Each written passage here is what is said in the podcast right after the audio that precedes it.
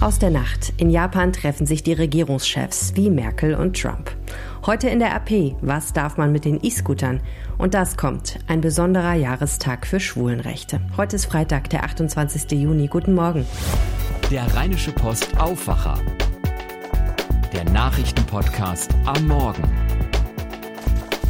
Mein Name ist Helene Pawlitzki. Danke fürs Zuhören. Heute geht's los in Osaka. Die Regierungschefs der 20 größten Industrieländer treffen sich beim G20-Gipfel in Japan. Direkt zu Beginn kam es zu einer Begegnung zwischen Bundeskanzlerin Angela Merkel und US-Präsident Donald Trump. In der Vergangenheit war die Stimmung zwischen den beiden ja manchmal etwas frostig. Dieses Mal überraschte Trump. Er überschüttete Merkel geradezu mit Lob. Wörtlich sagte er, sie ist eine fantastische Person, eine fantastische Frau und ich bin froh, sie zur Freundin zu haben. Merkel erwiderte Trumps Freundschaftsbekundung eher nüchtern. Sie bedankte sich bei dem Präsidenten und leitete umgehend zum Thema Wirtschaftsbeziehungen über. Der Gipfel steht stark unter dem Eindruck des Handelskonflikts zwischen den USA und China. Auch ein Treffen zwischen Präsident Trump und Chinas Staatschef Xi Jinping ist geplant. Lars Nikolaisen berichtet für die deutsche Presseagentur, die dpa aus Osaka. Lars, könnte der Gipfel eine Lösung im Handelskonflikt zwischen den USA und China näher bringen? Ja, von einer Lösung ist man noch weit entfernt. Immerhin aber scheint es erstmals seit Monaten wieder Bewegung in der Sache zu geben. Beide Seiten wollen sich wohl auf einen vorläufigen Burgfrieden und eine Wiederaufnahme der festgefahrenen Handelsgespräche einigen.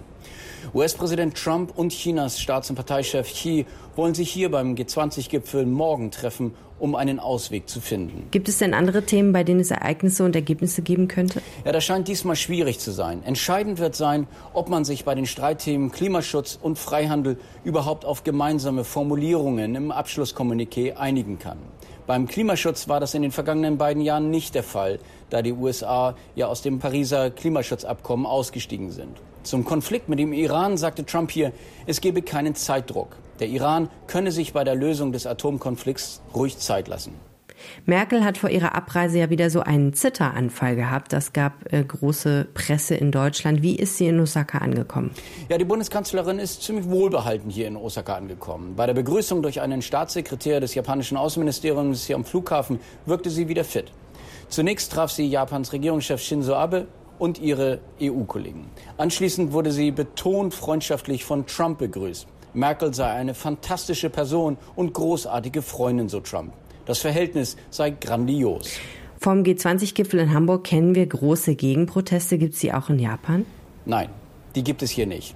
Das hat aber weniger mit dem enormen Polizeiaufgebot als mit der mangelnden Protestbereitschaft der Japaner zu tun. Experten beklagen zudem, dass viele Japaner gar nicht so richtig wissen, um was es hier bei dem G20-Gipfel überhaupt geht.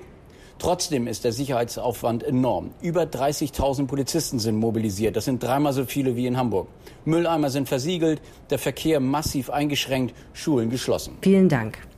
Seit Mitte Juni sind sie auch in Nordrhein-Westfalen unterwegs. E-Scooter. Kleine elektrische Tretroller, mit denen man durch die Innenstädte flitzen kann.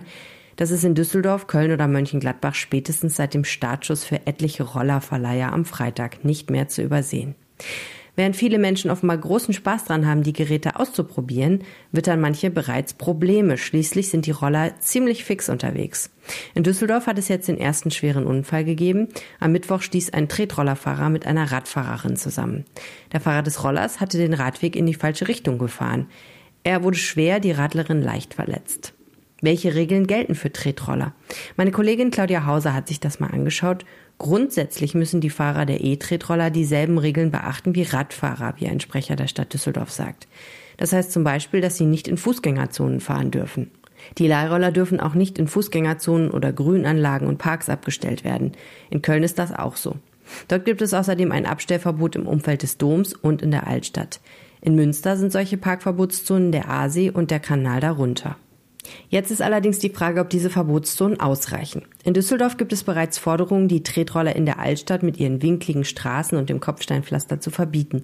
Angedacht ist, dass die Roller automatisch abbremsen, wenn sie sich der Zone nähern. Bei Leittretrollern würde das leicht gehen, denn die haben GPS. In Fußgängerzonen sind sie deshalb bereits auf 5 kmh gedrosselt, sagen Anbieter wie Cirque oder Tier. Verboten ist übrigens auch, auf den Rollern zu zweit zu fahren. Man beobachtet das aber leider verstärkt, sagt der Vorsitzende des Bundesverbandes Elektro-Kleinstfahrzeuge. Schauen wir mal, was draus wird. Ob die Städte wirklich von E-Scootern profitieren, die ja relativ umweltfreundlich im Vergleich zum Auto sind, hängt sicher auch vom Verhalten der Fahrer ab. Weitere Nachrichten. Im Prozess um hundertfachen Kindesmissbrauch auf einem Campingplatz in Lüchte haben alle drei Angeklagten am ersten Verhandlungstag überraschend Geständnisse abgelegt. Andreas V. und Mario S., die beiden Hauptangeklagten, räumten die angeklagten Taten am Donnerstag vor dem Detmolder Landgericht über ihre Verteidiger weitestgehend ein. Bei den Ermittlungen waren mehr als 40 Opfer identifiziert worden. Angeklagt sind sexuelle Gewalttaten gegen 34 minderjährige Opfer. Auch der dritte Angeklagte Heiko V. räumte über seinen Verteidiger die Vorwürfe wenig später ein. Das schilderten Nebenklägeranwälte. Die Öffentlichkeit war von der Verlesung der Erklärung ausgeschlossen. Bei einer Messerattacke in einem Linienbus ist am Abend am Düsseldorfer Flughafen ein 55-Jähriger verletzt worden. Der mutmaßliche Täter, ein 37-jähriger Mann, sei gefasst und zur Wache gebracht worden, sagte ein Polizeisprecher. Das Motiv für die Tat war in der Nacht noch unklar. Es habe sich wohl um einen gezielten Angriff gehandelt, sagte der Sprecher. Andere Fahrgäste im Bus wurden nicht verletzt. Das Opfer wurde in ein Krankenhaus gebracht. Nähere Informationen über Hintergründe, Opfer und Täter gab es zunächst nicht. Polizeitaucher haben am Donnerstag einen Mann tot aus dem Silbersee im Stadtteil Küppersteg in Leverkusen geborgen. Inzwischen steht die Identität des Toten zweifelsfrei fest. Es handelt sich um einen 41-jährigen Leverkusener, der seit Mittwoch vermisst worden war. Polizisten informierten umgehend die Angehörigen. Derzeit gehen die Ermittler von einem Badeunfall aus. Hinweise auf ein Fremdverschulden gibt es bislang nicht. Die Untersuchungen zum genauen Unfallhergang dauern an. Überraschende Entwicklung in Düsseldorf. Seit Monaten gibt es dort ein Tauziehen um Autos auf der Königsallee. Oberbürgermeister Thomas Geisel hätte die Kö am liebsten autofrei.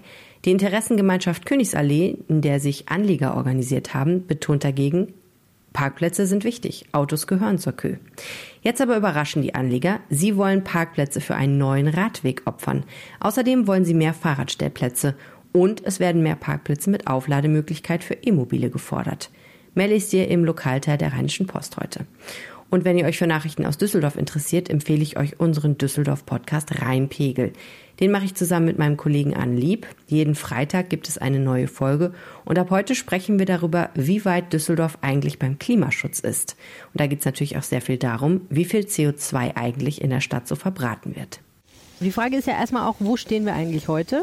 Heute, sagt die Stadt, stehen wir, äh, das sind Zahlen aus dem Jahr 2014, da gibt es leider keine neueren zu im Moment noch.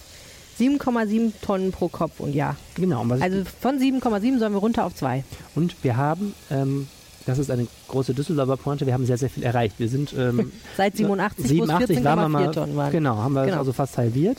Äh, die Pointe daran liegt, dass ähm, das gar nicht daran liegt, dass wir alle das Rad statt den SUV nehmen, mhm. sondern dass äh, schlicht Düsseldorf eine Menge Industrie verloren hat.